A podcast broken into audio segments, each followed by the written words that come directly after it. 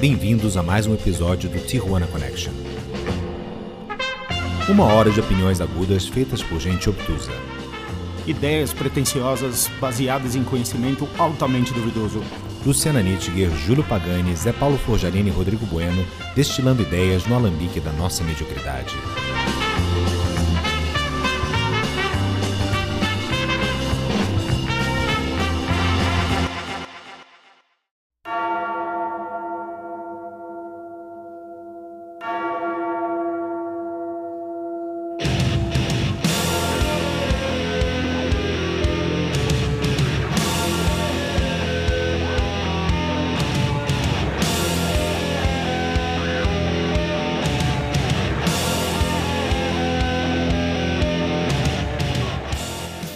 Dia, boa tarde, boa noite a você, incauto navegante das redes cibernéticas. Você está conectado em mais um episódio do podcast Iconoclastas, podcast feito por gente que nada entende e que descobriu novos remédios para dormir agora.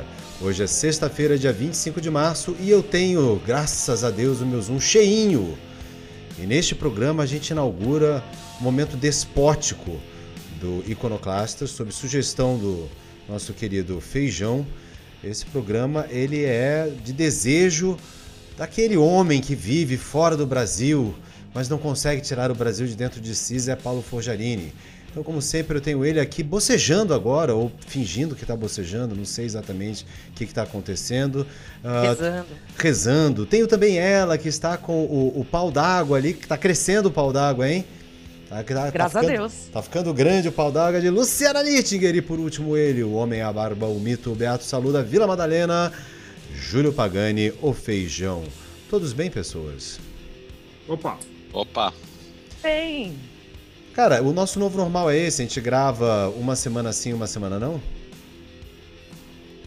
é, Ah, esse ninguém- ano tá assim, né? esse ano pelo jeito tá assim.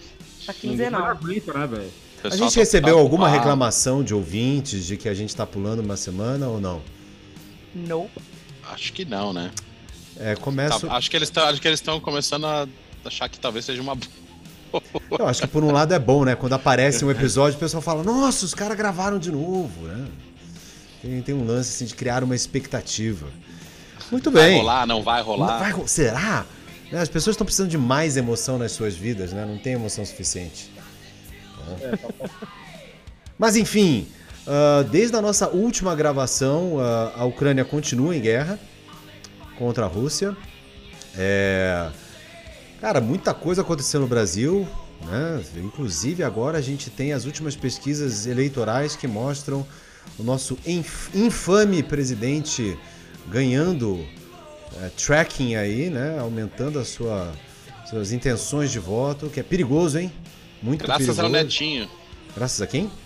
Ao Netinho. Como assim? O Netinho se afiliou ao, ao partido do Bolsonaro. O Partido do Ladrão, o PL? É, o Netinho do Mila. Putz, Ah, o netinho do Mila. Eu, eu já tava achando que era do. Lá da. Da, Da bandeira de Coab, pagode, lá. como é que Não, era? Eu achei que era o da Coab. O Netinho do Mila e o, o ex-jogador de vôlei, Maurício, sei lá do que é o nome dele. Ah, sim, o Maurício Meio de Rede. Isso. Também Sei. se afiliou ao PL. Pois é, pois é. Falar em jogador de vôlei, o outro jogador de vôlei da seleção brasileira, aquele ponteiro que ficou famoso nas Olimpíadas, Douglas. o Douglas, anunciou hoje que ele está se aposentando da seleção para tratar de problemas ah, emocionais aí. Agora virou moda isso, né? O cara chegou com 25, 30 anos, ele é, ele é atleta, ele se aposenta. A número 1 um do tênis ontem anunciou a aposentadoria dela com somente 25 anos, galera. Que foda, É, né? a, mulher tem, a mulher tem 26 milhões de dólares, velho. Um- uma milha pra cada ano de vida e sobrou mais um ainda. Pois é. E mais do que isso, eu fiquei pensando, cara, que é, se for considerar todo o tempo de carreira dela, essa menina deve ter começado a treinar com o quê? 8 anos de idade, né? Por aí. Por aí. É pesado, Competir né? com nove. Competir com 9, né? Realmente com 25 a pessoa já tá um pouco desgastada, eu diria. Mas por falar em aposentadoria, esse que nós estamos ouvindo aqui ao fundo, que é o assunto de hoje, são os caras que se recusam a se aposentar, né? Já deviam Uhum. ter se aposentado, vamos combinar? Não, É, Não, pô, pelo amor de Deus, não tem mais nada novo que eles possam fazer. mas não importa, cara. Mas enfim. Ah. O quê? Tá, tá, tá na hora extra, né, velho? Tá na hora Ah. extra. Não. Deixa os caras lá, meu. Quando os touros não se aposentam, por que, que eles vão se aposentar? Não, mas agora isso enfim. desculpa tudo agora. É, pois é, pois é. Não, se- não deixa o Guedes ouvir isso, que ele vai subir a idade da aposentadoria pra 95, velho. Não- Exatamente. 95 você vai receber no máximo o piso mínimo do INSS. Não importa quanto tempo você tenha contribuído. Nós estamos falando dos nossos queridos, amados, idolatrados ah, do Metallica. Né? Eu ia falar o nome de todo mundo aqui, mas eu senti que não estava com todos os nomes na cabeça, então dane-se. Vamos lá, Metallica é, é uma banda complicada de se falar, né? Causa amor e ódio, né? É, É? não sei ódio. O ódio, não sei. É, ódio, ódio eu também não sei. Amor causa. Indiferença também. É, eu Não, tô nesse grupo, o- da diferença total. assim. É, você, você care conhece muitas pessoas que, que gostam do Lars Ulrich, por exemplo? Que acham Não, ele um cara é legal? O Lars é um, não, o Lars é um idiota, mas. E um baterista bem bem a boca, diga-se de passagem. Medíocre, medíocre, pavorosamente medíocre. Aliás, nem o pai do Lars gosta do Lars. Você vê os documentários lá, ele só toma esculacho do pai, velho. Cara, por falar, por falar em pai, pai do Lars, ele é o cara mais, mais esquisito do planeta, né? Aquele... Cara, e ele, quando, quando ele jogava, ele era jogador de tênis profissional, ele já tinha aquela barba, né? Umas fotos dele, o cara sempre teve uma barba. E o, o pai dele era, escrevia pro jornal local lá da Dinamarca sobre música, né? Ele, É, era, era baterista de jazz, era um cara que gostava de Isso. jazz e tal. Imagina, você ser um cara que gosta de jazz e, e tênis e o seu Olha o filho desgosto. E o É, seu filho o vai lá e desgosto. funda uma banda de thrash metal, né? E é Inaugura o gênero. meia boca e um jogador de tênis meia boca. Não, parece que ele não era jogador de tênis meia boca, não, cara. Parece que ele era Não. bem dedicado, inclusive. É, bom, ele chegou nos Estados Unidos, ele não conseguiu nem participar do time da escola. Ele era no ranking bom lá na Dinamarca. Chegou Mas, aqui, ele é, não é porque quem sabe tinha uma altura mínima pra ele participar, né? O pigmeu do rock, Lars Ulrich. Quanto será que o Lars Ulrich tem de altura? 1,63, 4, quem sabe? Ah, Deve ter minha altura, deve ser por lá, aí. É, baixinho, baixinho. Ele é pequenininho. É. Baixinho, cheio de marra, né? Mas enfim, Metallica, cara. Metallica. Uma coisa que se pode dizer é o seguinte: os caras inauguraram um jeito de fazer metal que até então não se fazia, né? Sem dúvida. E falando do Lars, né? Apesar de ser um puta num cara chato, um idiota, ele. Ele é o cara que persistiu, né? Pra montar o Metallica. Ele persistiu, botou ah, anúncio e insistiu pra caramba, porque o James Hetfield quase é, saiu fora porque ele falou: Meu, esse cara não vai segurar a bateria, não. Mas o cara insistiu e rolou.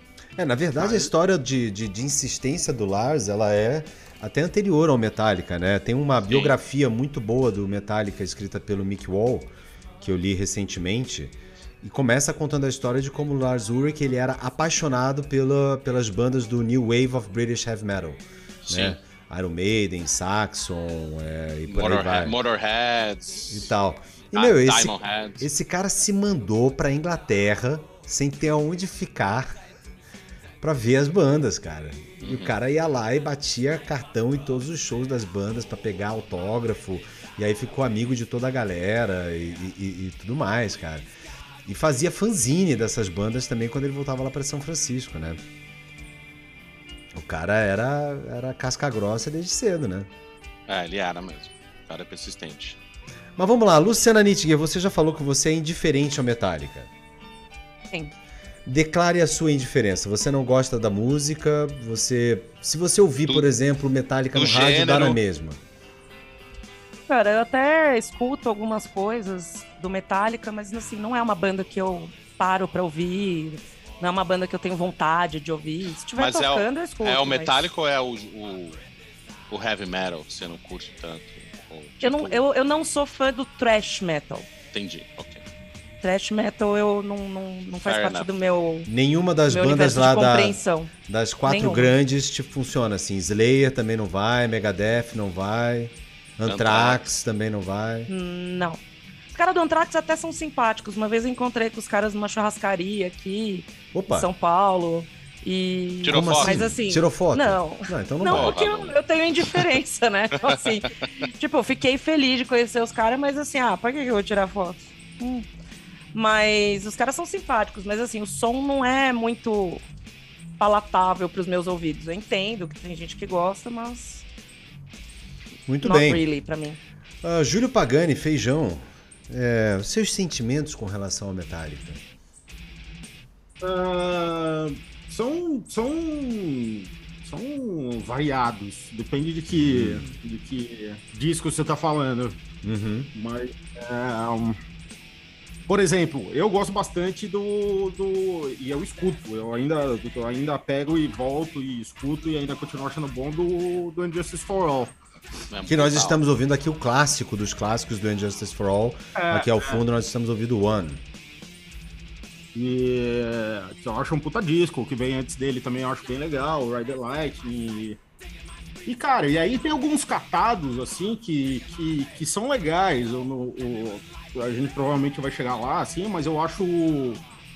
é, que a- os fãs execram, eu acho o Load um puta disco legal. Não tem nada a ver com Metallica, mas eu acho um puta disco legal. É um puta disco legal. O erro do Metallica nesse álbum foi ter lançado o single como o. o- Qual que é a. Until Sleeps? Until It Sleeps, é.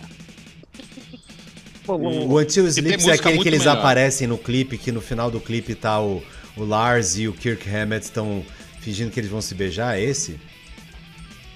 Que foi quando eles Não. cortaram o cabelo, começaram a usar delineador, uma coisa meio Dave Navarro, assim. É, o Load, foi cinco anos depois do.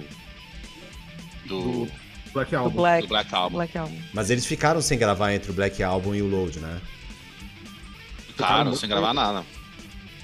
Ficaram o quê? Uns 5 anos? Cinco anos. É isso tudo? 6 Sim. anos. Não, é 5. 5. Não, mas vamos lá, vamos começar do começo. Então a gente tá falando assim, mais ou menos circa 1982, né? Que é quando começa o movimento ali do, do Lars. 81. 81 de se juntar com, 81. com o Kirk Hammett. Cara, e a primeira coisa que eu acho interessante é que assim, a cena Não. deles. Não, não, com o Kirk Hammett não. Com o Kirk Não, é- Hammett, não, não com o James? Com o James Não, Hetfield. James Hetfield foi primeiro. James Hetfield, É, o desculpa, Hatfield, desculpa. depois o Mustaine. Depois o Mustaine, é. Mas a primeira coisa que eu acho interessante, assim, é uma cena de rock fora de Los Angeles, né? A gente tava no auge do rock farofa em Los Angeles e os caras estão em São Francisco fazendo um som bem diferente, né? Não, ele estava em Los Angeles ainda. E por que, que eles foram parar em São Francisco? Por causa do Cliff Burton. O Cliff Burton falou que só entrava na banda se eles mudassem todo mundo para São Francisco, justamente para sair da glam rock, sim. Lá, informação. Informação, mama brusqueta, o, o papai Carpaccio aí mandando ver. Mas, é, cara, aí a gente entra num ponto, né? A primeira formação do, do Metallica, assim, é, formal é o Lars na bateria, Uhum. o Dave Mustaine, o Uhum. James Hetfield e o Cliff. Sim. Teve um baixista antes aí, mas Cara, e pra mim é o seguinte, se não tivesse o Cliff, não tinha Metallica, né? Ponto, fato, sem dúvida nenhuma. O, no documentário do Nothing Else Matters, que é um documentário de 35 minutos, é rapidinho assim, é, o James Hetfield fala que o Cliff Burton da banda, ele era o único que estudou música e é, a teoria de música. Ele falou que se não fosse o Cliff Burton, ele jamais teria aprendido harmonia. Imagina, ele era o, o guitarra base e vocalista e não tinha muita noção de harmonia. Então, o Cliff Burton que introduziu tudo isso é, para a banda. E ele tinha uma visão muito definida do que ele queria ser, do que de tipo de música. Eles não queriam ser o mais rápido. Se você pegar até o Kill Em All, tem várias músicas que tem que não é só speed, tem umas quebradas no meio. Metallica tem muito isso, né, de ter uns quebradas. É, então, de- eu acho, eu acho que tem um pedaço interessante nessa primeira fase da banda, que inclusive eles falam muito no livro, que é sobre como eles compunham, né? Então eles compunham baseados em riffs. Bolava lá um riff e começava a fazer a composição em cima daquilo. Mas eles tinham essa necessidade de criar diferentes climas e temas dentro da, pró- da própria música. Sim, então aí eles mudavam de andamento, ah, mudavam de, de- de formação de compasso, para ficar uma coisa. para parecer justamente que eles eram mais eruditos do que eles efetivamente eram. E sobre o Cliff Burton, cara, todos eles falam como o Cliff Burton era um cara que não ouvia metal. Que nem gostava não. de ouvir metal. Ele tocava ele country com... guy. Ele era. Ele gostava de. Inclusive, ele usava calça boca de sino. Ele era um, um filhote dos anos 70, total, assim, uhum. cara. Imagina Mas esse ele cara. era country, era isso? O cara curtia mais country? Ele escutava de tudo, mas ele curtia bastante country e, e o cara ia ca caçava. Ele era um cara do mato aí. E... Cara, como é que esse cara foi parar no Metallica, velho? Se ele não fosse baixista, ele ia ser um terrorista, um desses survival aí da vida. Cara, bomber. Eu acho que Não, eles sim, falam velho. que ele tava. Ele, eles falam que o cara carregava um martelo com ele. a- até a capa do Kill Em All é um martelo, né? E. É, que o cara des- do, a- do nada, assim, começava a destruir coisas em foto com o martelo. Que isso. Nossa, tranquilo. Tranquilíssimo, né? Tranquilíssimo. Bom, aí dessa primeira ah, formação do Metallica, qual é o disco? É o, o Metal Upon Your Ass, aquele? Isso. Que foi, o que é. foi o que aconteceu, né? Aí logo depois saiu o Dave Mustaine. Isso, antes de gravar o All. E por que, E que o outra, Dave eles- Mustaine saiu no final, cara? Cara, porque o cara tava virando um pesadelo pra banda, né? O cara de todos é o. Ele não. Porque eles todos bebi- be- bebiam muito, né? Mas o cara fazia heroína, cocaína, o caramba. Então o cara tava. É, Foi aquele sentimento que falou, meu, esse cara vai travar a gente, entendeu? Porra, feijão, E tiraram o cara porque o cara cheirava cocaína, velho. Que coisa tão não rock and roll, né? Não rock and roll Pois anos é. 80. Não, sai você que está achando cocaína demais. É, não. Mas o metal, naquela época, principalmente, era muito relacionado à bebida, não tinha muita droga no meio, no meio assim, do, do trash. Ah, tá. Aham, é isso. Eles Ah. tocavam Cara, rápido daquele jeito, porque eles estavam com a Pelo menos cabeça... no Metallica, assim. Pelo menos o que. as co- o pouco de coisa que eu li, entrevista, caramba, eles falam, meu, a gente bebia pra caramba. Mas enfim, eles tiraram o cara e eles contrataram o Kirk Hammett, que formou o, o Exodus, né?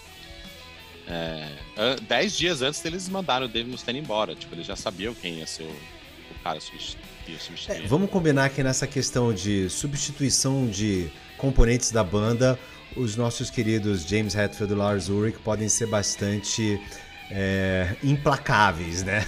Porque os caras contrataram o Kirk Hammett 10 dias antes de demitir o Dave Mustaine e depois eles fizeram um disco inteiro que é o Injustice for All, que eles tiraram o som do baixo do cara que eles tinham acabado de chamar pra ser o baixista da banda, né? Assim, os caras não são exatamente welcoming pra pessoas de fora. Não, eles mudaram bastante com o Trujillo agora, depois de velho, mas realmente o Jason Ness sofreu 15 anos na mão do- dos caras. Vamos fazer o seguinte, vamos mandar uma primeira aqui. Você ia falar alguma coisa, Feijão? Vai, fala aí. Não, não, só um comentário. O Jason deve ser um santo pra aguentar esses caras aí, velho. Cara, as histórias do Jason, você fica com, com dó do cara, velho. Ele era Sim. literalmente abusado. É, mas só que ele era fã, né? Mas a gente já chega nesse capítulo aí. Ele nem bebia e passou a beber, né? Depois, exato, exato. provavelmente. Ah, vamos lá, Lulu. Eu sei que você não gosta de Metallica, mas você tem que escolher uma aqui. Ai, meu Deus. É, vamos lá. Vamos lá, Brasil. É... Ah, escolhe aí, vai, Rô, por favor, me ajuda. Então tá bom, eu vou, vou, vou- escolher uma. Vai, eu vou vai. escolher a minha primeiro aqui, que é do álbum Reload. Vocês gostam do Load, eu gosto mais do Reload. Eu acho essa Também é um bom música uma das melhores músicas para se abrir show, possivelmente, que é Fuel. Então, Muito boa. A gente manda agora Fuel do Metallica e a gente volta na sequência com este Iconoclastas Tijuana Connection. Give me fuel, give me fire, give me that which I desire. Ooh.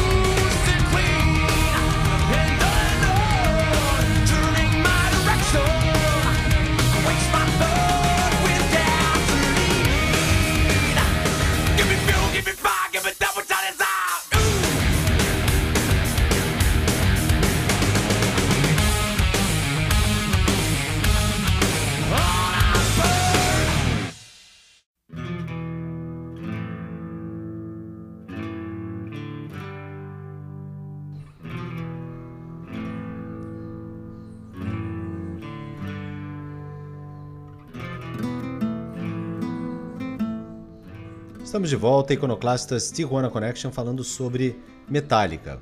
Vamos dar um pouco de ordem aqui, então. Vamos lá, vai. Vamos pegar aqui Tem um pela. nome esse quadro. Oi? Tem que ter um nome esse quadro. O do quadro do, do um escolhe e os outros chupa. Tem que ter um nome?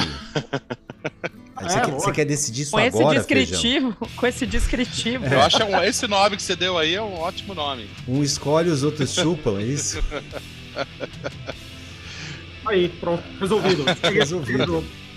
Muito bem, tá bom. Vamos lá, então os caras lançaram quantos discos aqui? Caramba! Tem muito disco do Metallica, hein?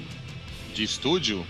De Puta, que estúdio são 1, 2, 10, 3, acho 4, que 10. 5, 6, 7, 8, 9, 10, exatamente. Ah. O último é de 2016. Então, pela ordem aqui nós temos Kill Em All, Ride the Lightning, Master of Puppets and Justice for All, Metallica, o famoso álbum preto, Load, Reload, Saint Anger, Death Magnetic e Hardwired to Self-Destruct.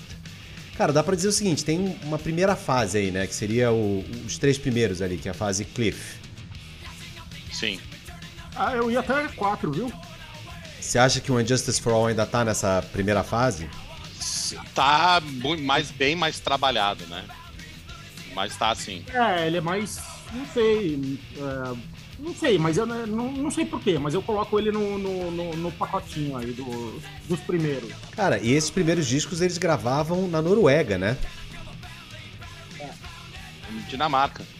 Dinamarca ou Noruega, hein? Acho que na Dinamarca, que é o, o, o Ride the Light, pelo menos, foi gravado lá, e acho que o Master of Puppets também, que é da onde o Lars é, né? Ah, tudo, tudo a mesma coisa, velho. Se eu perguntar pra um dinamarquês, é Paraguai ou Bolívia, vai falar, é tudo a mesma coisa, tudo a mesma coisa. Cara, e era um lance de. Por que, que eles queriam gravar lá, né? No final das contas, por que, que não gravar nos Estados Unidos? Ah, eu acho que é por conta do, da produção, né, cara? O, o- os escandinavos têm, têm mais conhecimento do, Do metal. metal. É, eles, eles trabalharam esses três primeiros discos com o mesmo produtor, né? Os quatro primeiro, com o tal do Fleming Rasmussen. Yes, esse aí mesmo. E ele é de Copenhague, né? Ele é. É, ele é de Copenhagen. Não, e tinha um lance também que a, a primeira gravadora do Metallica, acho que era a Music for. Megaforce. Megaforce. Aliás, a, a história é que eles largaram a Megaforce meio que largaram assim de lado, assim, e deram um chute nos caras quando os caras começaram a fazer sucesso e, e deixaram um monte de, de dívida pros caras pagarem lá, né? Os caras apostaram pra caralho no Metallica e não receberam de volta ali, né? É, o, a história do Megaforce é o cara que viu a demo deles e antes do Kill Em All e o, o cara tinha uma, era dono de uma loja de disco. Era isso. Ele e a esposa, né? E os caras falaram, não, vamos bancar esses caras aí. Deram 15 mil dólares na mão dos caras pra gravar o Kill Em All. Eles gravaram em Nova York, se eu não me engano. Eles vão pro Electra em qual No, disco? no, no Master of Master? Puppets. Master É. of Puppets, exato. A história, assim, que eu, que eu li, não entrei em detalhes, eu sei que eles largaram, é que os- o cara não tinha uma condição financeira de move forwards, né? No, pro nível de, de, de gravação que eles tinham que fazer agora. Mas enfim, é mais uma. No final das, das contas, esses caras. É, tipo, meu, sorry, sorry, but no, not sorry. É, go. Désolé. Cara, é... e uma outra coisa assim que eu acho que é inegável a respeito do Metallica é que eles construíram uma base de fãs muito grande, né? Não era muito lugar que tocava thrash metal. A rádio não, Não. não tocava Metallica, né? Não, e eles tinham uma. a- quando eles lançaram o Kill Em All, eles tiveram uma dificuldade muito grande de. E o nome do, o nome do álbum, acho que era Up, Your, Up in Your Ass, e a capa era um- uma privada, alguma coisa assim. Ninguém queria. Não, esse, botar esse, esse nas foi o, o Metal Upon Your Ass, é o, é o, o EP que eles fizeram que, que meio que deu o start de Isso. tudo, né? E era pra ser o nome do disco. Foi o Cliff que, que deu o nome do Kill Em All. E falou: Meu, vamos mudar essa capa aí, senão fudeu.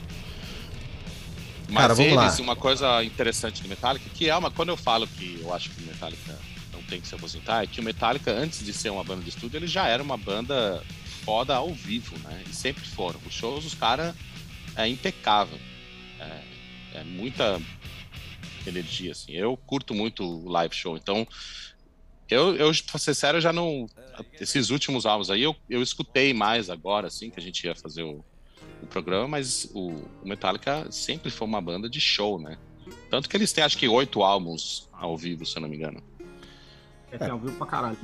Bom, mas vamos lá. No, no Kill Em All, eles aparecem com vários hits que eu acho que até hoje são obrigatórios em shows deles, né? Então eles Sim. têm o Anesthesia, Pulling Teeth, que era o lado do, do Cliff Burton, né? Que era o solo do Cliff Burton ali, o Whiplash, uh, Seek and Destroy, Metal Militia, Jump in the Fire, The Four Horsemen, The Four né? Horsemen. É. E, e para você que está prestando atenção no nosso BG, sim, isso que está tocando aqui no BG é Metallica. Por incrível que pareça.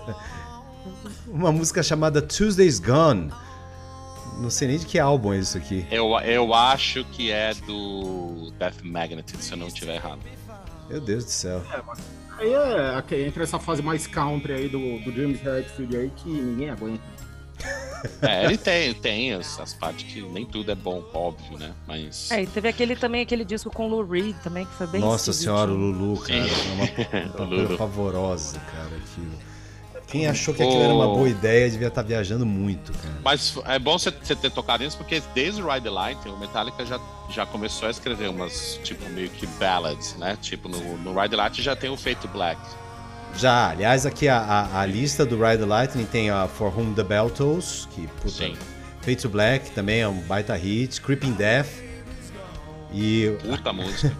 Call of Cthulhu. que é muito... Cara, Porra, e, velho. E esse disco deu briga com o Mustaine, né? Porque o Mustaine até hoje diz que ele não foi creditado em todas as participações dele, né? Agora já tá, se você procurar, eles, eles já tem o nome dele em algumas músicas. É, mas quando eles lançaram, eles não acreditaram o Mustaine em um Não. monte de coisa. Não. E você falou no, no offline que o, o, o James Hetfield é um baita rifeiro. Cara, mas o, o, o Dave Mustaine era um baita rifeiro também. cara. Puta rifeiro, Megadeth é do caralho. Ainda é, ainda é. É. Mas o. É, tanto que você vai olhar o, o, o, o primeiro disco do, do Megadeth, e, se eu não me engano, é o Killing is My Business and Business is Good. É, tem uma música lá chamada Mechanics, que é Four Horsemen. É, Sim. Igualzinho, É mesmo andamento. Mesmo andamento, só muda a letra. Muito bem. Aí depois do Ride the Lightning, quer dizer assim, o Kill Em All é 83, o Ride the Lightning em 84, assim, já tava Sim. meio que tudo pronto. Eles tiraram aquele primeiro jorro inicial de criatividade, todas as composições possíveis e tacaram lá. E aí eles saem com Master of Puppets, cara. O Master of Puppets é reputado como o primeiro disco breakthrough mesmo, assim, do Metallica. Quando eles Sim. deixam de ser só uma bandinha da cena ali e começam a ganhar um pouco de mainstream. Né? É, E- você vê já. Se bem que é de venda é bem parecido com Ride the Light, né? Mas. É. Não, mas aí os caras ganharam um monte de, de referência em crítica, né? E tem, Sim. porra, Master of Puppets, que eu acho uma baita música. Puta música. A Sanitarian, né? Também que. Puta música. bem legal. Também começa meio uma baladinha. Pois é. É, Battery. Puta. Battery é uma Barry, da, porrada. Barry e, e, e Damage tá, Damage Inc. É, dá vontade de matar, velho. É. Aliás, Battery foi a música que o Trujillo escolheu no, na audition dele. É, inclusive os caras ficam impressionados porque ele consegue tocar Battery com, só com, Com- os com dedos, dedo. né? Aham.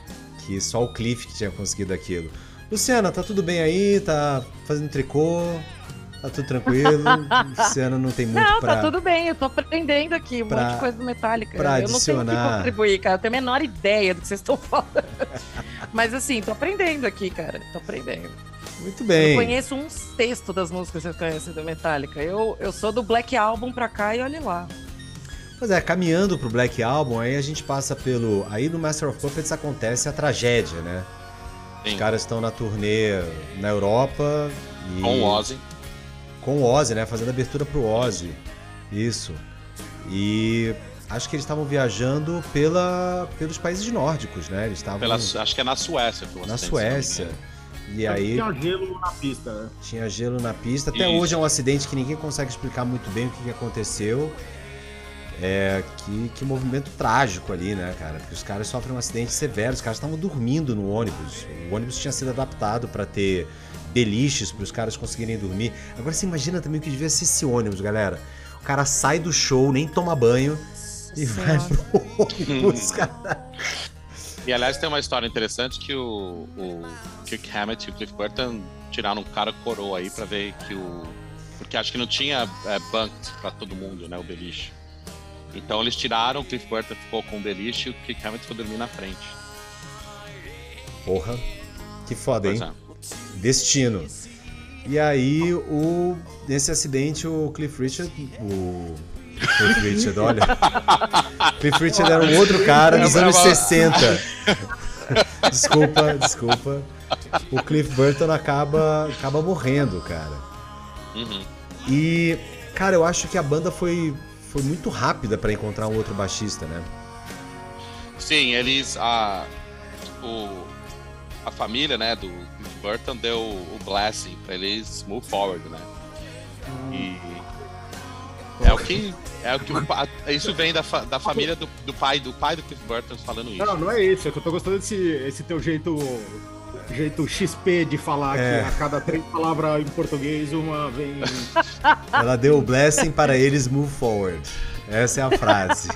Foi isso que eu falei? Foi exatamente isso que você falou. Está gravado, inclusive. Todos A gente ouvirão. pode fazer um episódio em inglês também, se o Zé Puta, preferir. seria uma A ótima. gente pode fazer É. um, um episódio em inglês do Zé Paulo, né? Que mistura palavras em português com algumas em espanhol e, e alguma coisa em inglês. Coitada, da, também. coitada da Camila. Cara, você sabe que no México é muito comum, mesmo na cidade do México, hoje em dia os caras falam, não, e aí tu assiste um left, que eu acho Aham. engraçadíssimo, né? Não, Mas- e eles falam parquear. Arquear la truck. Parquear la tranca. Parquear la truck. Arquear la truck. Bom, aí E- os caras chegam em 88 e mandam o Injustice for All. E o Injustice for All, eu acho que é o primeiro álbum que eles fazem um, um clipe que realmente ganha projeção, né? O clipe de One acabou ficando muito famoso, né? É um puta clipe, foi o primeiro clipe do Metallica, né? E Foi o primeiro Não clipe? tinha nenhum antes. Não tinha nenhum. Não tinha Não, nenhum não tinha. antes. foi o primeiro clipe do Metallica, eles acho que até foram nominados aí pro ou pro Grammy ou pro MTV Awards, eles estavam prontos pra ganhar e acho que quem acabou ganhando foi o Jethro Tull na época. Caraca. E é verdade. O Jethro Tull ganhando alguma coisa em 1988, né? 88. E daí. e- mas eles tocaram ao vivo, né? no- acho que no MTV Awards ou no Grammy, cara. O One. É, o, É um puta clipe. o clipe do One, essencialmente, eles pegaram ah, um filme muito famoso, né? Sim. Johnny vai pra guerra e puseram as, as cenas ali, porque Cenas de guerra, exato. É, tinha a ver com, com o cara que tinha perdido. Efetivamente, o Tudo. cara perdeu tudo, né? No Tudo. ano, o cara perdeu tudo. Perdeu as pernas, perdeu os braços, perdeu a visão, perdeu a audição. Ele é a Anne Sullivan do rock. Nossa. Não tinha mais nada, né? Mas é, quando eu olho aqui a lista de músicas do Injustice for All, cara, tem Blackened, que é um, um puta hit, Injustice for All e, e One, cara. Tem outro grande hit de- desse disco, cara? Harvester of Sorrow.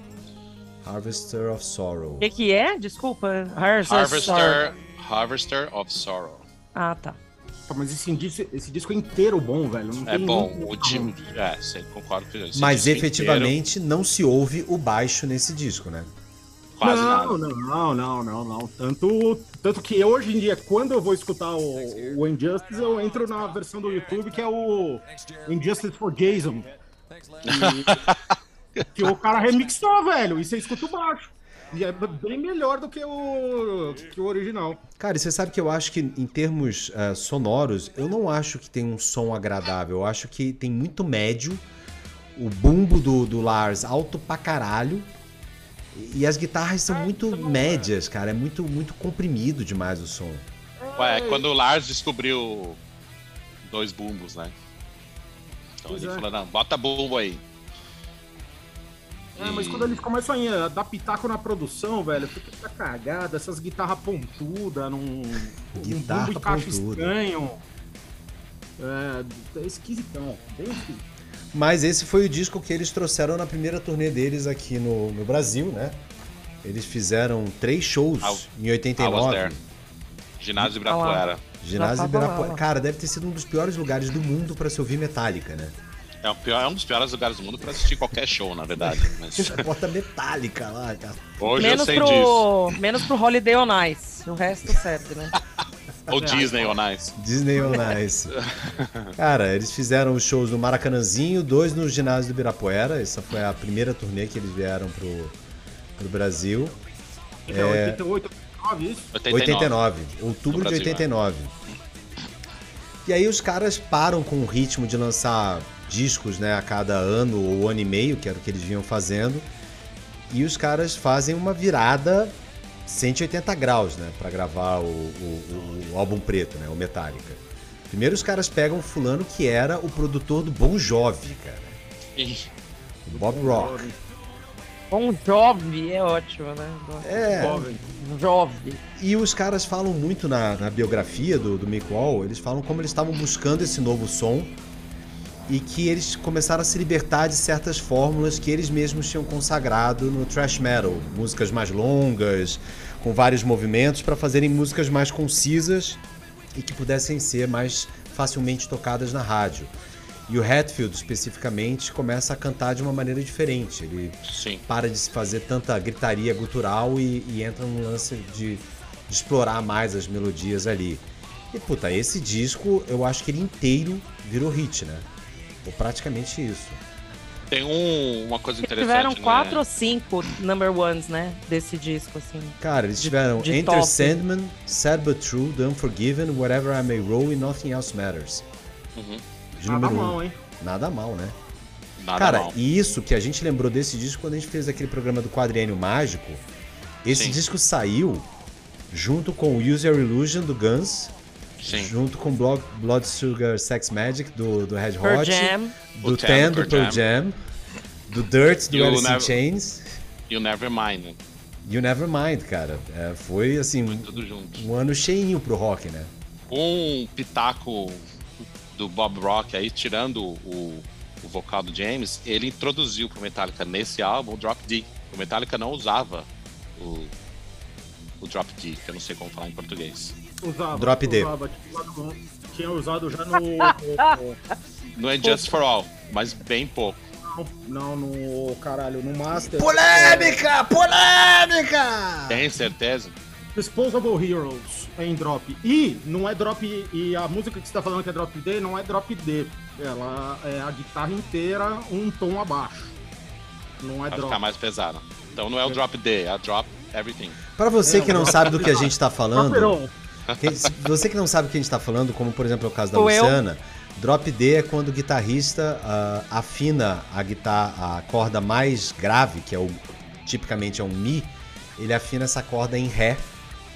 né? Por exemplo, quem faz isso muito é o, o Nossa, Rage que Against the Machine. Rage Against the Machine, o Morello faz isso muito. Parabéns, a informação Porra, super que do legal. caralho. Cara, dá um isso efeito é- interessante. Não, mas eu, eu não. Porque esse álbum é, é um do, de, de guitarra, é um dos álbuns mais pesados do, do Metallica. De guitarra. Então, mas eu acho que ele é pesado de guitarra também, porque eles passaram a gravar a guitarra de uma maneira menos comprimida, Sim. com menos médios, porque os caras já tocavam aquelas ESP de cap- dois captadores duplos ali, de dois humbuckers. Então já era É, dois- trecheira dois total. Dois ativão, exato. Os captadores EMG. Era o sonho de todo guitarrista de thrash metal. Mas enfim, é, e eles trazem o baixo mais pra cima, né? Sim. Então adiciona o que falta no Injustice for All em termos de peso, que você fica sentindo a falta de um peso, o baixo tá lá no, no, no álbum preto pra, pra segurar, né, cara? E velho, e as músicas já não são tão trecheira também no, no álbum preto, Não nada, não tem nada. Não tem Não, nada não mais. cabeção, assim, não, nada, nada. Não, A impressão que me dá é, é quase como se o Metallica tivesse falado assim pra galera, ó, a gente abriu aqui a porta do thrash metal, aí já tinha aparecido ah, o, o Slayer, já tinha aparecido Anthrax, já tinha aparecido o do Dave Mustaine, esqueci o nome, Megadeth. Os caras falaram, agora vocês fazem isso que a gente vai fazer um outro lance. E aí fizeram um Sim. álbum preto. E a Nós- música mais longa vamos- é. Eles fazem isso que a gente vai fazer caixa. É, Vai exato. fazer dinheiro agora. Você ia falar que a Cara. música mais longa, Zé Paulo, Ah, acho que é 6 minutos e. 6 e 46, Wherever 40. I May Roam. Não, desculpa. Não, é My, Friend, of, Misery. que é 6 e 50. My Friend of Misery. E cara, ah, eu falei que o, o Bob Rock era do, do Bon Jovi, não era não, ele era do Motley Crue, ele ficou famoso Não, por ele, gravar... ele fez o Bon Jovi também. Também cara. fez, mas ele, ele É. ficou famoso por gravar o Dr. Feelgood do, do Motley Crue. Do Motley Crue. Cara, e logo depois do... É, Michael Bublé, velho. Sério? Opa. Bom, depois que eu fui saber por vocês que o Mutland tinha gravado a Shania Twain, então eu falei, tá Sim, valendo. ele casou, procriou, fez tudo com a Shania. Mas enfim, ah, eles fazem duas turnês desse álbum, né? Eles fazem primeira turnê é, Whatever We May Roam, Uhum. né? Que ah, três turnês na verdade eles fazem. Fazem uma 91, 92, aí a segunda, cara, é conhecida como a turnê de maior decadência da história do rock moderno, que era Guns N' Roses e Metallica. Sim. que foi a que deu o problema lá que o James Hetfield é, foi a- alvo lá de, de pirotécnicos do palco ali, deu tudo errado, queimou o braço e o Guns N' Roses não entrou pra, pra tocar e destruíram o, o estádio e tudo mais. E essa turnê viu o veio. vídeo dessa, dessa, desse Eu vi, acidente cara. aí? Eu vi, cara. Nossa, é foda. Você repa- Você reparou que o Lars tenta avisar que ele. Que ele tava Ele- fora da marca, cara. Ele tava fora é, do que ele lugar. tá fora da marca e o, e, e o Lars sai da música, né? Ele começa a esporrar a bateria de qualquer jeito lá pra ver se o. É, Se o- mas se o Lars fez isso pra avisar, é, foi a pior maneira que ele podia ter feito isso, porque era notório a quantidade de vezes que o James Hetfield cuspia nos Lars quando ele perdia tempo ou ele errava a virada de bateria no meio das músicas ao vivo, cara. Só mais um. Caraca, mano. É verdade. Não, é sério, ele ia na bateria, mandava o cara tomar no cu e cuspia nele, velho. E Nossa, aliás, que- o, o James. Hetfield toca a bateria tão bem quanto o Orlando. Não, não é muito difícil, né, meu irmão? Então, por isso que eu tô falando. Não é muito E, difícil. e, cara, foram dois anos e meio de turnê, né? Tem até o documentário de. Sim. A última perna dessa turnê Mas que foi em essa, 93. essa época dava muito metálica, né, cara? Os caras vieram pra É. mídia forte. É, é. E, e essa, essa de 93 que eles vieram para o Brasil, essa eu vi, no Parque Antártica. Sim. No Parque Antártica eu fui. E, cara, era essencialmente o álbum preto e mais, acho que, oito músicas anteriores, assim. E eles não tocaram One, pelo que eu me lembro, cara. Ah, Puta não lembro. saco Puta saco, tudo. longo pra caralho, né? Oito minutos de música e tal. O One é a música que eles odeiam tocar, porque toda banda tem uma música que odeia tocar ao vivo, né? Não toca. Que nem o Nirvana não tocava Smells Like Teen Spirit. Não, o One Metallica era- toca o One em show, mas esse show, particularmente, eu acho que eles não tocaram mesmo, mas eles tocam. E aliás, eles fazem uma puta produção quando eles tocam o One, tem toda uma introdução. dá- No show são 10 minutos de música, porque tem. É, esse é um Dois pedaço interessante também de falar do Metallica, né? Eles foram aperfeiçoando o show deles pra chegar no nível YouTube de show, assim. Sim. O palco Sem dos dúvida. caras agora é com vários microfones, o cara pode se movimentar, o palco é 360 graus. é. É, Isso. tem essa coisa do palco diamante, né? O palco central. No... Sim. E eles que inventaram o pitch para os fãs, Pitch né? no Eles meio do, O do, do- do palco, foram, né? foram eles que fizeram o, o pitch pela primeira vez, se não me engano, inclusive na turnê do, do, Foi nessa turnê mesmo. do álbum preto. Vamos Tá. fazer o seguinte, vamos, já que a gente já terminou assim a primeira metade dos discos do, do Metallica, vamos fazer uma pausa aqui e mandar mais uma. Feijão, o que, que você escolhe? Eu vou escolher, deixa eu ver aqui. Bom, nós estamos no Black Album. ah, Não precisa ser o Black Album, pode ser qualquer coisa. ah, Não, vamos no Black Album. Tem, um, tem uma música aqui que eu, que eu gosto bastante, acho o riff bom, tem vários riffs bons aí nessa música, que é Through the Never. True. Ótima escolha. Uma das melhores músicas desse álbum, by the way. E tem, tem um filme, né, com esse. Com esse nome aí, Through the Never.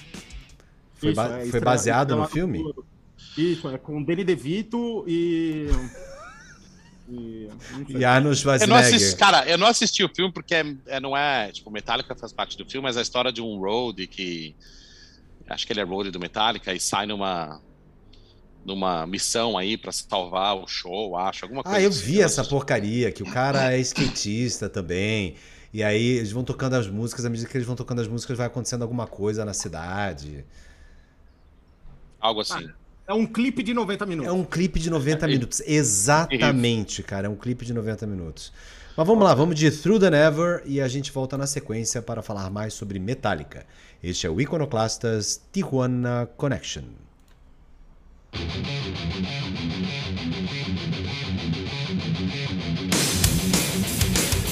back.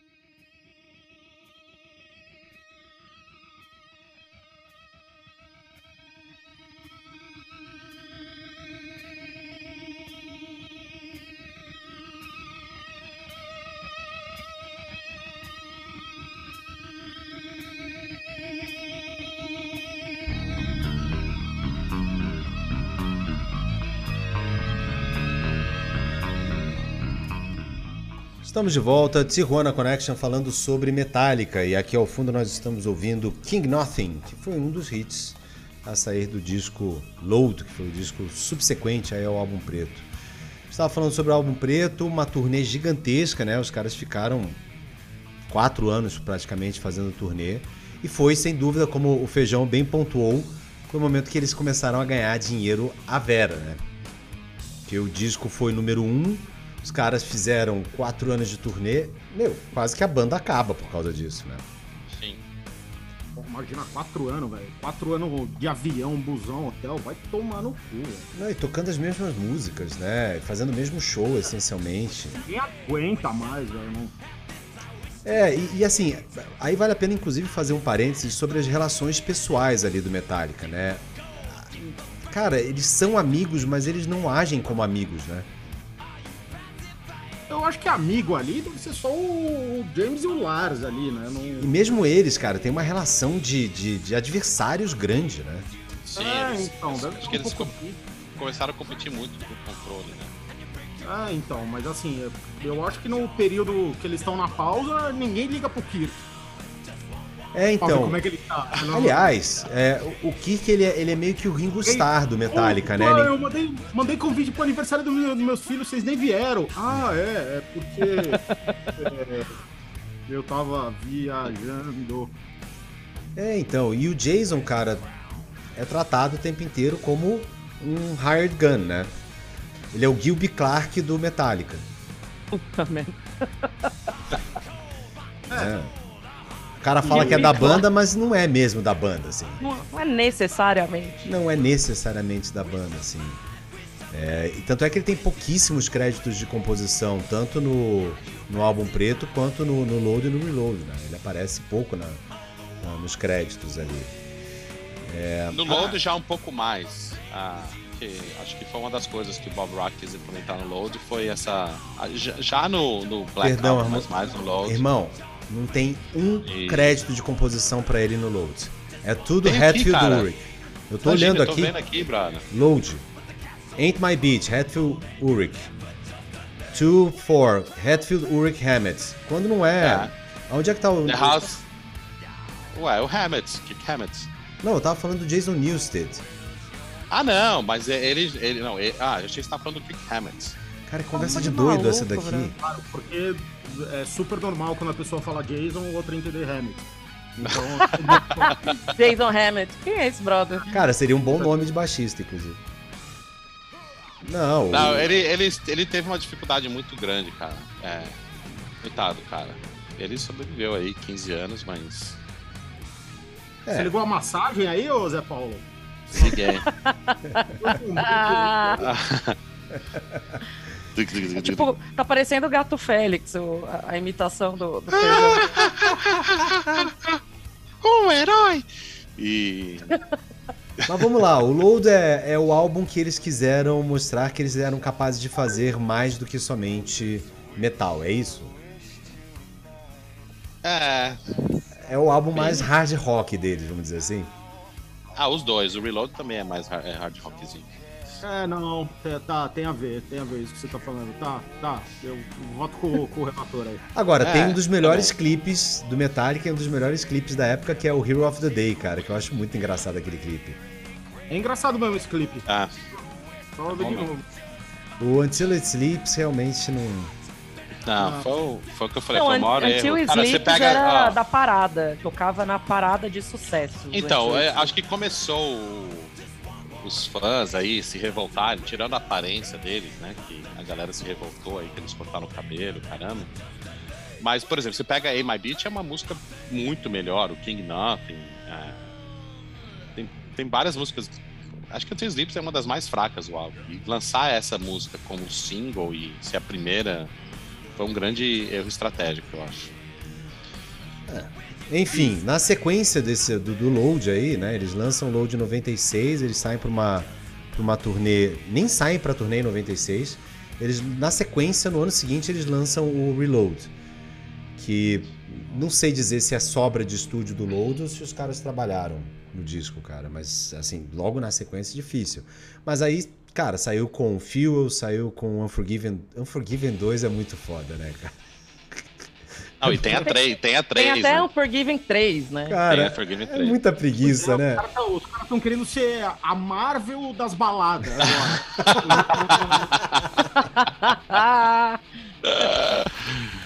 É, desnecessária.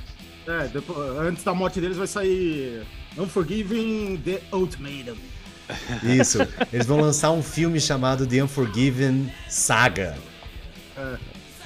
Ah, e Cara, teve um filme The Unforgiven com o Clint Eastwood, né? sim, que ganhou, ganhou muito. Ah, os intocáveis.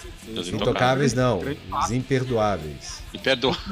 Intocáveis é outro filme, é verdade. Os Intocáveis é com o Sean Connery e o Kevin Costner. Perfeitamente, isso aí. É do... E o. Finalmente o Jason Newston aparece o crédito nesse, álbum. O Jason quem? Newston. E o É porque ele falou Ele Newston. falou Ni- Ele falou Newston. Cara, o cara tem um problema com o Jason Newston. O Jason Neston, não, cara, eu gosto do cara pra caralho. Aliás, a banda dele paralela aí era, era bem legal. Ele tinha uma banda chamada Flotsam and Jetsam. Não tinha? Essa é a banda original dele, É, isso é da onde ele veio. né? de onde ele vem. Que era uma coisa mais. Eu acho que era uma coisa, inclusive, bem divertida, cara, a Flotsam and Jetsam. Mas, enfim. Cara, aí os caras lançam Reload e eles entram de novo num hiato gigantesco por causa do Sam Anger. Que aí é o famoso filme que eles começaram a gravar o filme para ser um documentário da, da, da feitura do álbum seguinte ao Reload e dá aquela quantidade de merda do caralho, né? Vocês viram E esse é filme quando já? ele sai, né? Já. Some kind of monster. Some Kind of Monster. O, é, começa com, com a saída do Jason. Sim. Os caras vão pro estúdio, não conseguem produzir nada que, que preste. James Hetfield sai da banda também, porque ele precisa ir pra rehab. Vai pro rehab por um ano, cara. Meus caras contratam um coach pra banda, velho. Puta que pariu. E o coach começou a dar pitaco em nome de música, em letra. Nossa, e aquele cara era mó groselha. Puta que groselha, pariu, cara. mano. Aquele cara merecia um coletinho XP. Merecia, não. Aquele cara merecia um, coletinho XP. Ah. Meu, você viu num É, determinado momento o Bob Rock tocando baixo pra eles, cara. Eles gravou o álbum inteiro, cara. Ele gravou tudo. O Bob Rock tem mais, tem mais crédito de composição do que o Jason Newsted na carreira inteira. Mas o que eu acho legal nesse álbum especificamente, que aparece no documentário, é que é a primeira vez que eles começam a tentar compor como banda. Todo mundo Sim. junto ali no estúdio e Inclusive começam a dar letras, né? ideias, letras, E aí o álbum exatamente. ficou uma merda. Volta pro esquema que dava certo, velho. porque O álbum é ruim. Cara, Olha, tem duas músicas boas nesse álbum. E, mas as- o som de caixa do Lars não dá nesse álbum. Não, não dá, muito ruim, cara. Não dá. De novo. é, não, puta ruim, velho. Como é mal produzido, velho. O que você acha Tanto que bom desse tanto- disco, Zé? Sanaga é uma música legal e o Frantic. São as duas músicas interessantes do álbum. Frantic eu acho legal. Se fosse bem produzida, seria uma puta música, velho. É, vivo- tanto, que o Bob, é muito legal. tanto que o Bob Rock não sobreviveu esse álbum.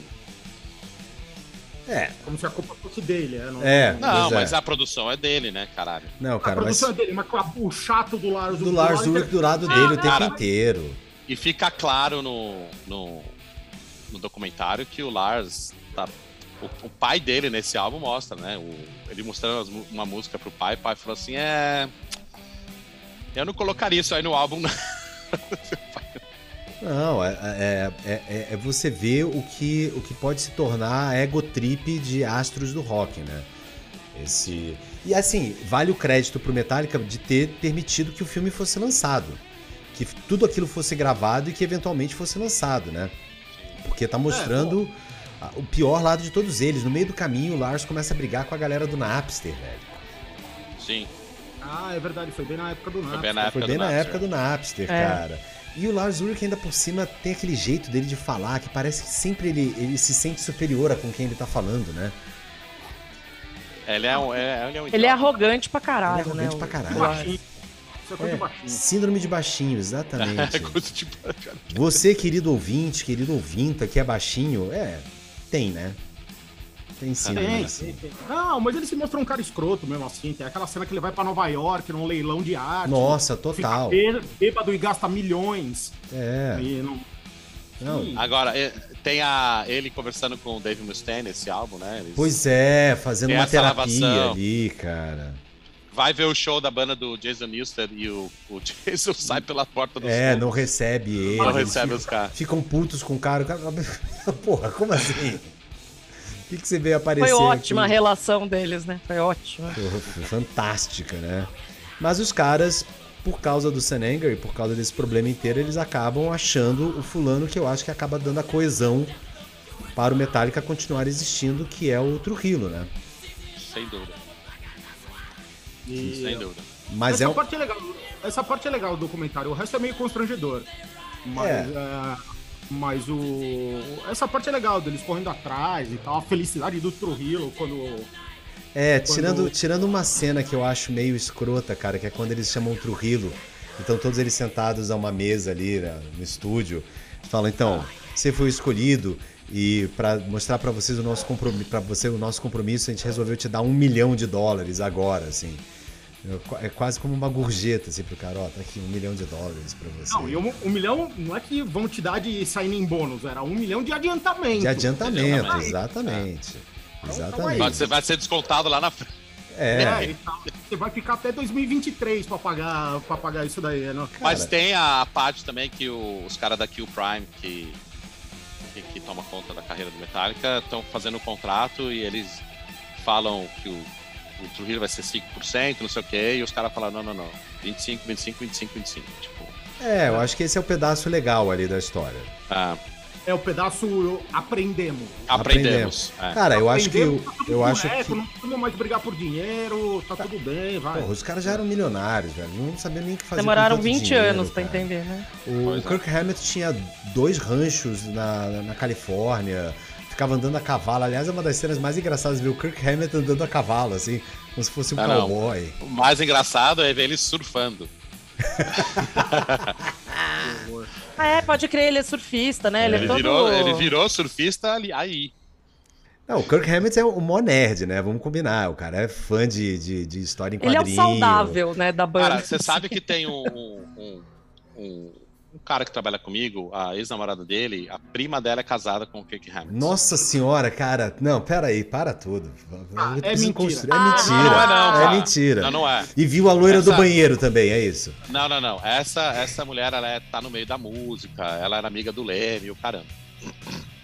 E ela fala que o Kirk Hammett é um dos caras mais gente fina que ela já conheceu. Falou que o James Hetfield também é gente fina, mas que o cara pode flip, tipo, pra um asshole.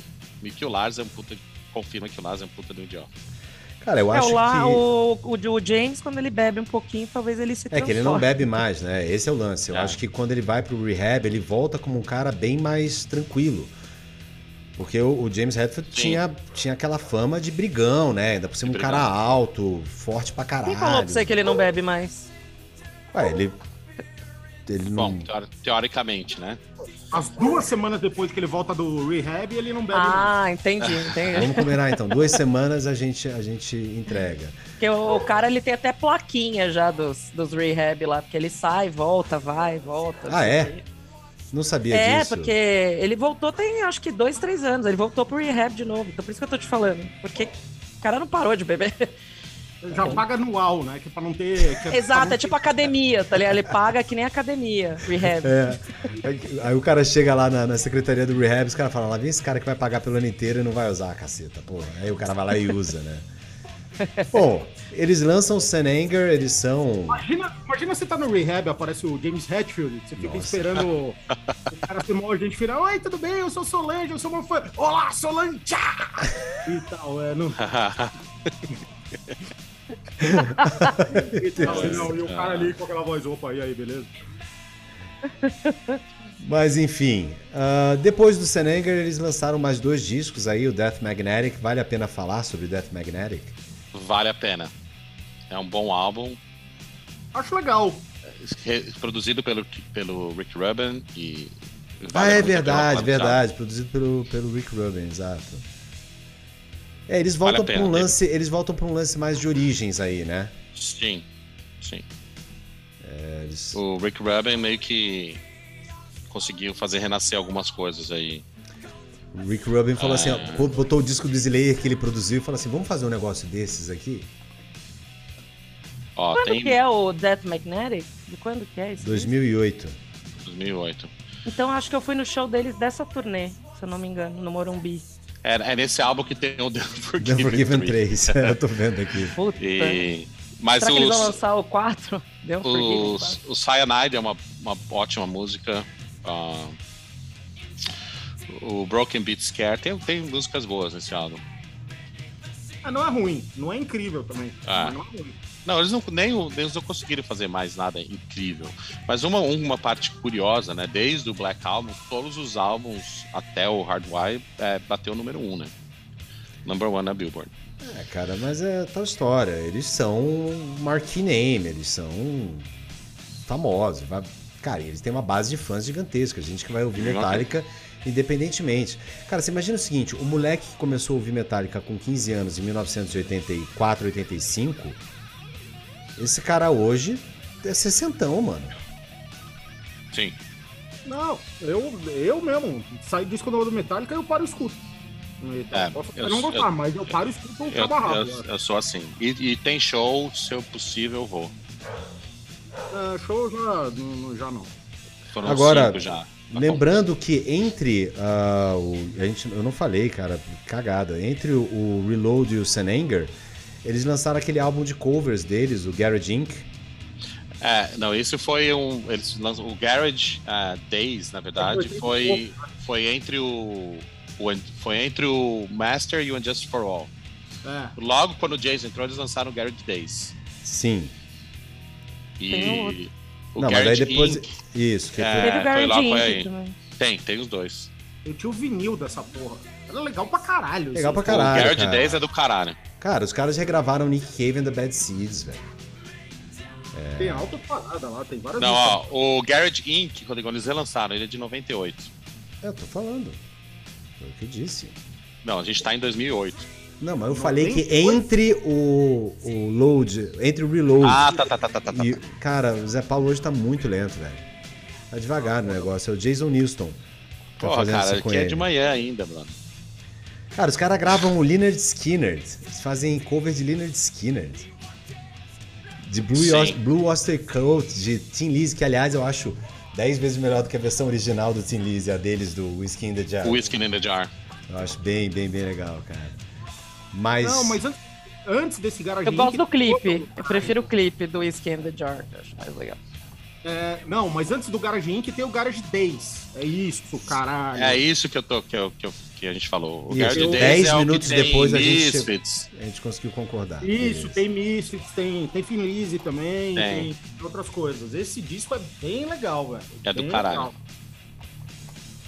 Agora, é o que vamos lá. tem, é, é, é My Evil. É, o que Emma tem Evil. Emma Evil. Ah. A, o- a minha. O Farpas tocava Emma Evil. Quem? É. O Farpas, a minha banda adolescente. Ah, esse boa feijão. Chamava Farpas. Um apóstrofe S. Cara, cada ideia de merda que a gente tem quando a gente é adolescente, né? Com- Com 15 anos pareceu uma ótima ideia. Nossa, é, vai soar inclusive que vocês são mais inteligentes do que efetivamente são. Exato, que a gente fala um inglês nervoso. Fala inglês igual o Zé Paulo, né? Pega uma palavra em português e põe um apóstrofe S de inglês. Né? Não- É, mas eu falei do, do, do Garage Inc. porque eles trouxeram uma turnê pro Brasil também em 99, que era a Garage Remains the Same Tour. Que aí eles tocaram em Porto Alegre, São Paulo e Rio, cara. E o mais engraçado é que no Rio eles tocaram na sede do Flamengo. Puta que pariu. Que decadência. Fica meio Jimmy Cliff esse momento, É, né? muito. Já né? Muito, muito Tipo, Jimmy tocaram no Cliff, circo cara. voador, né? É, quase isso. Aramaçã, Aramaçã, né? Thank you, Ramasan! Isso é algo do gênero, sim.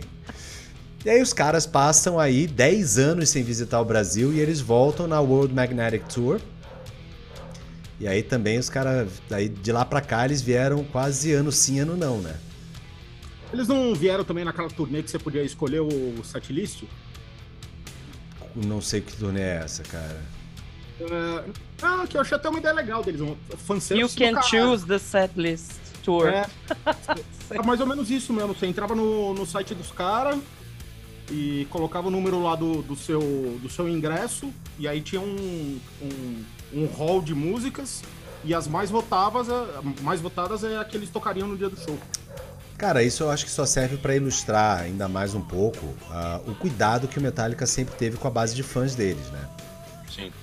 Eles, cara, desde, desde o começo da carreira, eles eram o tipo de banda que ficava depois do show pra conhecer a galera que tava lá comprando merchandise, assinar camiseta. Eles sempre foram muito próximos dos fãs. Os fãs carregam uma Só relação. na, só na época do Napster que eles deram uma. Tiveram um, um mini backlash ali. É, eles tiveram... E, cara, causado pelo Lars, né? Que os outros Sim. não se posicionaram. Era o Lars e o James, principalmente. Porque eles eram a cara do Metallica, né? Mesmo assim. É, mais É, na que isso, verdade, eles eram o os caras Lars, que perdiam mas eles- dinheiro, né? É, É.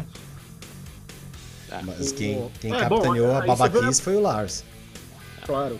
Aí você vê a diferença da parada, né? O Napster, o, o, o Lars resolveu processar e o pessoal do Iron Maiden foi, foi fazer uma análise de, de onde as músicas do Iron Maiden eram mais baixadas Cara, e que eles perfeito, nunca tinham ido. Perfeito. E aí eles fizeram o primeiro show no Paraguai, primeiro show na Mongólia, na casa do caralho. É. Eu falo, mano, tem a, tem a demanda reprimida aqui e eu tô comendo bola.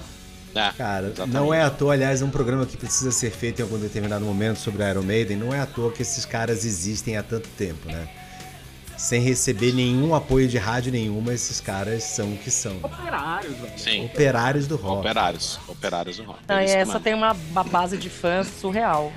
É. Eles, Surreal. eles são muito fiéis, né? É tipo o Rush. Os Então, mas eu, são. eu, eu não É, acho que Pink o fã do Floyd, Metallica é diferente, cara. Eu não conheço um fã do Não. Metallica que seja capaz de falar mal do Metallica, sabe? É, Eu É, conheço, eu conheço fã do Guns, por exemplo, que é capaz de falar que o Axel é um babaca. Mas do É. Metallica, cara, não Mais conheço, ou menos. né? Olha, eu me, eu me considero um fã, não sei se.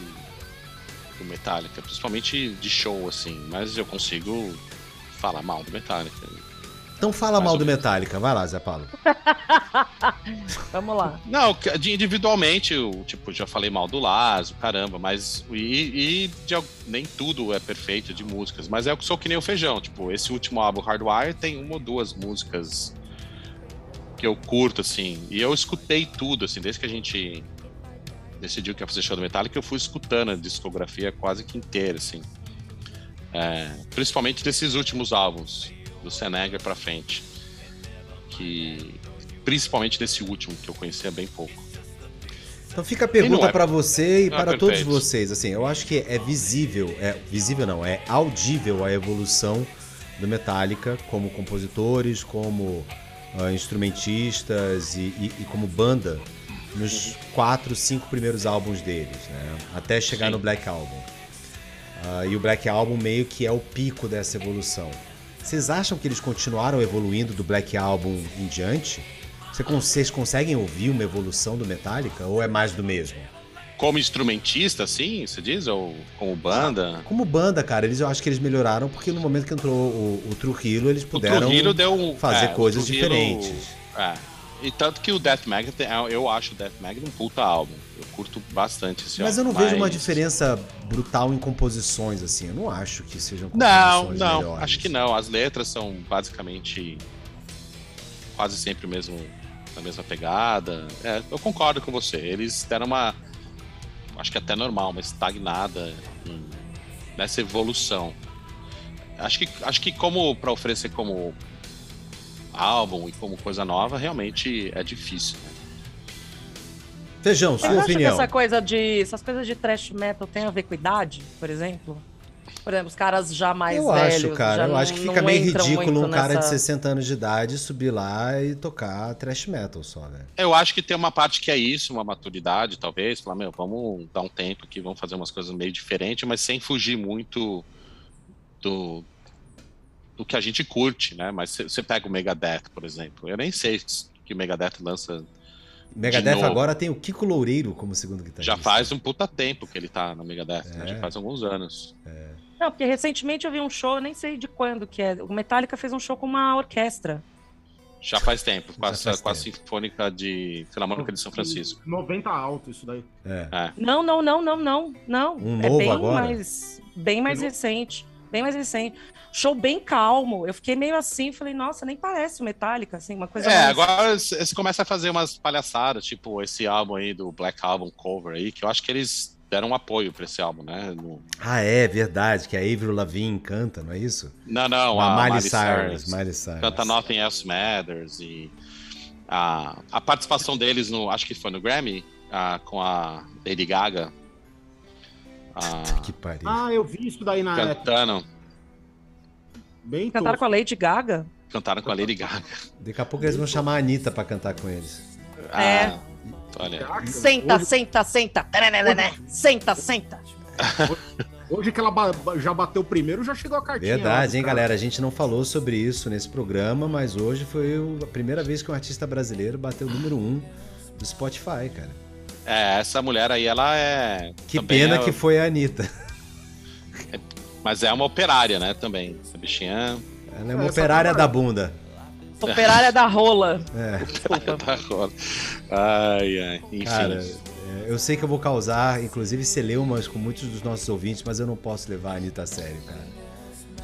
Não dá, cara. Ela Ah, não- representa tudo que é de errado com o Brasil. é, não, É, não- eu não, não- Não Tem- saberia dizer Também não sei o que falar, não. e tal. Eu acho que a única música que eu conheço dela é o Prepara lá, sei lá que. É, isso ainda era. Eu até toquei isso já. Bom, mas vamos voltar aqui pro Metallica. Enfim, ah, Feijão, você acha que eles estagnaram também? Você acha que eles têm algum lugar pra ir? O que, que será que Ah, o cara, Metallica pode fazer? Não sei, ué. Sei lá, o Metallica pode mandar um milhão de dólares aqui no. sei lá. De adiantamento, de adiantamento, Feijão. Isso, é, isso. Me adianta aí. Não, já adianta também que eu não vou pagar. Ou eles vão criar um festival, que nem o Ozzy. Sei lá. Cara, que foi a salvação do, do, do Ozzy, né? Mas pra isso eles O precisam da. Sharon Osbourne deles, né? Eles, É. eles não têm. É, mas é, aí não sei, né? Mas eu não sei, assim, eu acho que tecnicamente o platô foi no Injustice, né? No... Depois eu acho que tem. Não que eles desaprenderam a tocar ou desaprenderam a compor, mas por uma, por uma decisão artística decidiram compactar as músicas e fazer um negócio mais palatável, que atinja o público maior, etc, etc. Que é uma decisão que eu entendo bastante tal. Enfim. Decisão é deles, no fim das contas.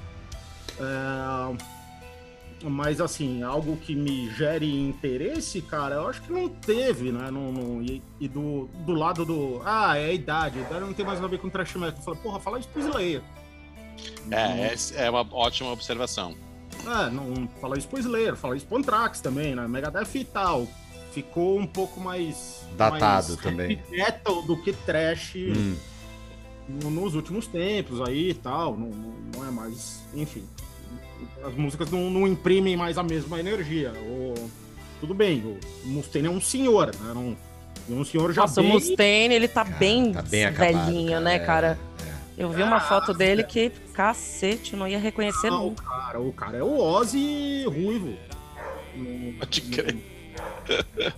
Coitado do cara, não, meu, quase desaprendeu a tocar lá, que teve aquela merda que ele pegou, fudeu a mão dele e tal, não sei o quê, puta inferno. E, e isso jogando no nível hard, né? No, e álcool e drogas. Agora. Então, agora, o que, o que esperar do Metallica pra frente? Puta, cara, eu espero. E eu falo isso do fundo do coração, sem maldade nenhuma. Eu espero que eles acabem, velho. Eu espero que ele fique em casa Ah, mais meu, tempo. acaba, velho. Fica por cima, tá tudo bem e tal. Para de. da- Daqui a pouco. puta, Termina esse- bem, né? Termina bem. Você sempre falou isso, né, Feijão? Ah, então, não, acaba bem. Essa última.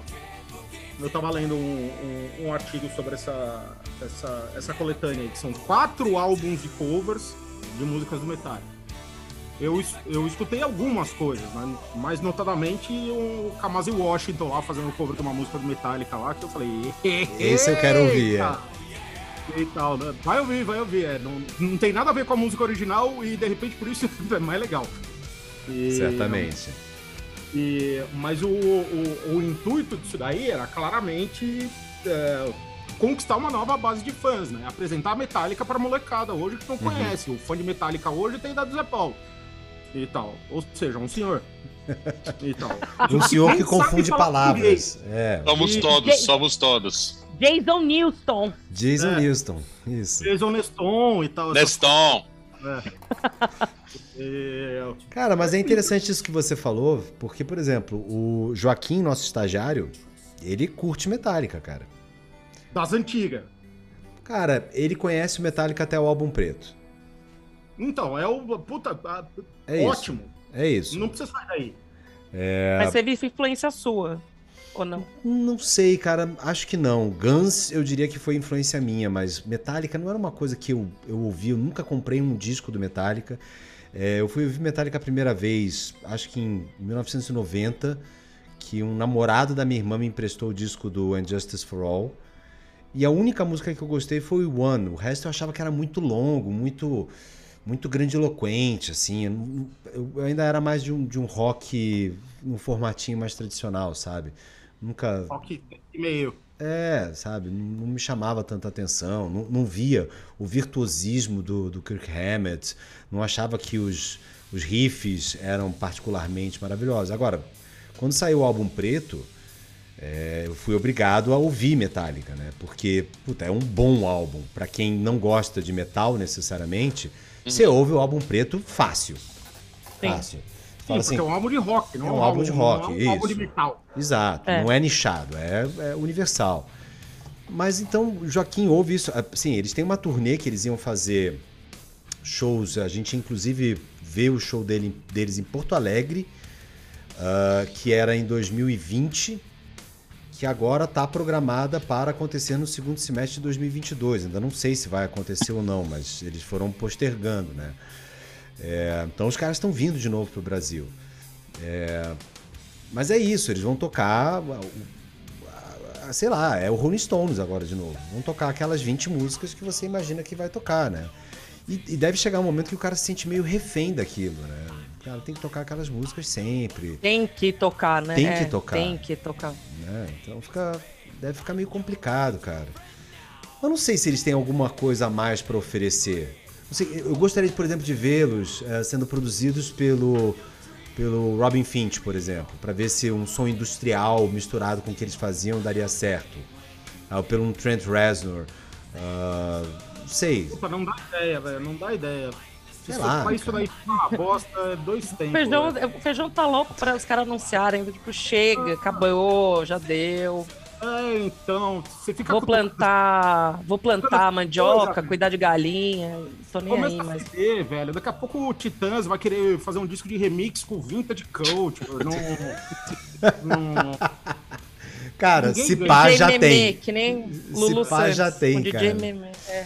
Muito bem, é, última pergunta, especialmente para vocês dois, Zé Paulo e Feijão, porque Luciano e eu conhecemos quase nada a respeito do assunto. É, as top 5 que precisa ter na sua fitinha de Metallica, lado, lado A Metallica, lado B qualquer outra coisa, quais são as top 5? Puta que pariu. Top 5 músicas. Top mano. 5 que tem que ter. tem que ter. Tem que ter na fitinha do Metallica. Ó, tá saindo fumacinha da cabeça dos dois Tá agora. saindo assim. fumaça da minha cabeça mesmo, cara. Não pode Olha. ser um, sei lá, 10, não sei lá. Tem que ter. Tem que ter Dyer's Eve. Tem que ter Battery. Tem que ter. um, Tem que ter. Ah, caralho. Deixa eu ver. Esse pessoal procurando tudo na listinha do Spotify. E. É não, porque ele não tem. Tá na Tidal. É, ele tá na Tidal, que é, é muito ruim de você achar qualquer coisa. Pior que é verdade. Fight Fire with Fire. Fight Fire with Fire 3, hein? Faltam Boa. só duas, feijão. Tem que ter. ah, Wherever I May Run. Que eu acho uma. Musicaço, cara. Puta música. Musicaço, uma ode à estrada. Total, velho. Eu acho do caralho essa música. E. Pra fechar. As minhas. É... Eye of the Beholder. Eye of the Beholder, muito bem. Vários lados B aqui, dois hits grandes, três hits grandes aí. Zé Paulo, você. Tentar ficar mais no lado B. ah, Vou no Jump, Jump the Fire. Do, do Kill Em All. Creeping Death. É, isso aí já não é lado B, mas vambora. É, tá ali, beirando. Ah, ah, tem, que, tem que ter Master of Puppets. Ah, The Struggle Within, do Black Album. Boa. Inusitado. Falta uma, hein? E. Cara, eu vou no Cyanide do Death Magnetic, que eu acho que é uma puta música. Aí foi só pra pagar de moderninha. É, é, é. O cara quer ingresso gratuito pro Lollapalooza, é isso. É, bem- Tá certo. É que é difícil escolher cinco, né, cara? Bom, Porra, Luciana e eu não vamos opinar a respeito, mas é isso, né? Agora, se se você estiver falando agora com uma pessoa que nunca ouviu Metallica na vida, se tivesse, tivesse que dizer pra ela por onde ela começa, qual é o álbum absolutamente para começar a ouvir Metallica? Cara, pra mim é o Master of Puppets. Black Album. Pra começar a ouvir, Black Album. Concordo com você, Feijão. É o Concordo com mais, você. é o mais palatável. Você, É o mais você palatável. Master, Você, você, você fode o cara. É, mas se o cara curte o Master, aí tá beleza. Ele vai no Ah, Black tá. Album. Quer subir a barra. É. porque agora o clubinho não está aceitando mais membros. É. Muito bem. É que. Fala. Não, é que eu acho o Master ah, um puta álbum. Pra mim é, é o. É, como você citou aí no, no programa, é o álbum que dá o Como chamou o nome do álbum mesmo? Master of Puppets. Obrigado pela pronúncia absolutamente É, aprovada Ap- pela cultura inglesa. isso. Master com E. É, com Não, E. pela cultura Master- inglesa eu estaria errado. Pela cultura inglesa seria Master. Master É. of Puppets. Mostra! Master. Master of Sausage. Puppets. Sausage. Mostra! Mostra! É, não ia, ia parecer mustard, né? O cara cantando. Uma banda cover do Metallica Master. em Londres. Master! Master! Não, essa seria da Jamaica, né? Master. É, Tá aí, uma coisa que eu queria ver era uma espécie de um Dread Zeppelin só do Metallica. Ia ser divertido. Puta, ia ser irado. O... Tinha um brother meu no colégio, que ele era metaleiro, mas ele era um puta de um nerd. A gente chamava ele de Master of Muppets. Muito bom, Master muito bom. Muppet. Já fui chamado de coisas piores. Luciana, a gente te deu um programa inteiro. Você precisa escolher uma música pra gente finalizar. bom. Peraí, Tá bom, é- eu- eu- ah, vão ser só três músicas, né? Já acabou o programa. Ah, Ah, eu vou, eu vou, eu vou pedir a, a música que vocês falaram tanto e eu também gosto, Whatever I May Roam. Olha, bom jeito da gente terminar. É, Zé Paulo, você já escolheu o tema, você não escolhe música. Não, tá beleza. Todas as músicas escolhidas foram boas. É, não, o que, que é isso também? Virou putaria isso aqui. A pessoa escolhe o tema que vai falar sozinha e ainda escolhe a música Escolhe que as fechar. músicas, escolhe Ah, o porra. ritmo, Brincadeira. escolhe a piada, acabou. Brincadeira. Ah, pessoas que estão nos ouvindo, a gente não vai fazer isso sempre, tá? Vai ser assim, tipo, uma vez por mês que a gente vai fazer. o- Como é que é mesmo o nome do quadro? Um escolhe e os outros chupam? É isso aí. Foi isso que a gente decidiu. Subjúdice. Subjúdice. Subjúdice, mas é por aí. Muito bem. Alguma recomendação, pessoas? Para a semana? Ah, not really. Tô É. nada novo.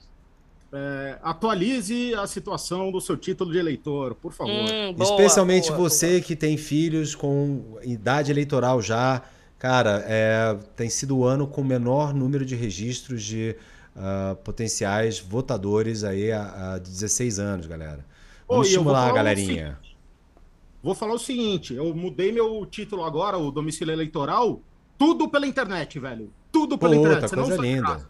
Coisa linda. Não sai de casa. Manda lá o- o- as fotos dos documentos, uma selfie, selfie com o documento, uma semana tava, tava liberado. Vou fazer isso, cara, porque eu até hoje ainda voto no Dante Alighieri, cara. Eu moro no Não Butantã Ah, e eu voto no Dante Alighieri até Eu hoje. também Mano. voto no Dante. Também voto no é, Dante. é, bom, pelo menos você mora mais perto do Dante, né? Não, Não, mas eu, Pois É, eu- mas pra ir a eu- pé é cruel. Eu até daqui. gostava de- do, do, do ritual de lá, é sempre a mesma sala.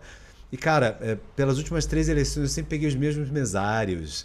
Então é quase, quase o pessoal que se encontra na fila do pão, né? Oi, e aí, tudo Oi, bem, aí, tá- querido? tá aí você Pô, votando de novo, dois anos depois, que legal, poxa, que legal. Surpresa você aqui, só que Só não. que eu não quero votar no Dante, porque, porra, provavelmente se eu for votar no Dante, eu vou ter que cruzar com 65% da população bolsonarista de São Paulo, né?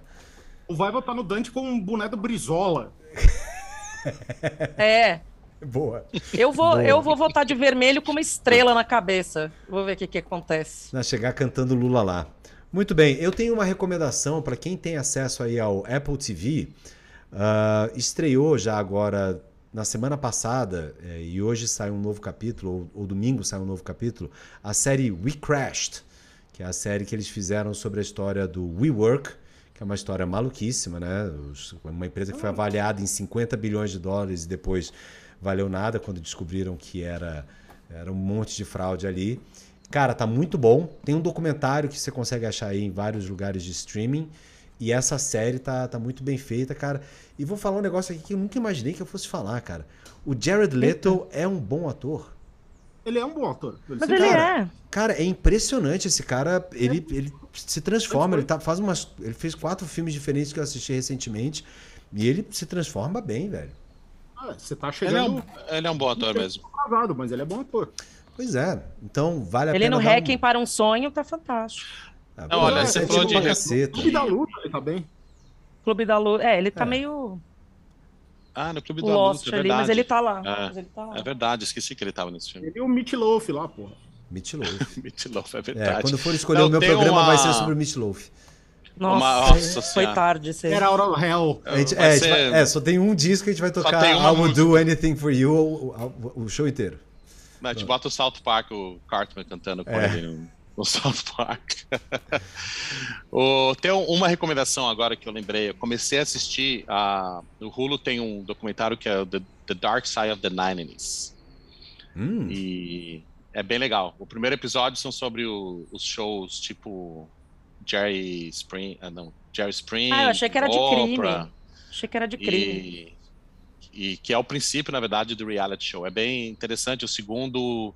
Heraldo. É. Tinha o show do, do Heraldo. Do- tinha o programa do é, Heraldo. aliás, Nossa. foi num episódio Heraldo. do Heraldo que, que descobriram que o negócio era pancadaria. Aliás, só pra vocês saberem, tá? O, o Geraldo, esse cara, que depois virou a espécie de, de, de, de Márcia... Geraldo Rivera. Geraldo Rivera. Querido. Esse cara era um baita repórter nos anos 70, um repórter Sim. crítico de música, cara. E ele era CBS, era um cara bem, bem qualificado. Não sei o que, que aconteceu Ele com a vida dele pra ele virar é a que Márcia vem- Goldsmith americana, né? Cara, ele.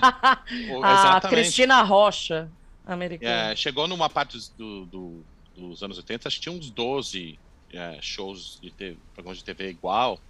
Mas ele foi o que determinou. Ele fez, acho que ele botou uns, uns caras de white supremacy com pra falar, e isso deu uma treta, voou a cadeira, ele quebrou o nariz no show. E foi daí que o Jerry Spring começou a falar, meu, agora vamos só na pancadaria. A Oprah era a mesma pegada. E, enfim, Muito é bem. interessante. Procurar, procurarei outros. também, me interesso pelo assunto. Muito bem, pessoas, é isso? É isso. Então tá bom. É Para isso. vocês que estão no meu Zoom, um beijo muito grande. Para vocês que não estão, um beijo maior ainda. Zé Paulo, você está preparado? Opa! Então terminamos aqui com a escolha de Lulu Balangandans, que é Wherever I May Roam, do Black Album. E a gente se vê na próxima semana ou nas próximas semanas. A gente ainda não sabe ao certo. Beijo, galera. Tchau! Tchau, tchau, tchau, tchau.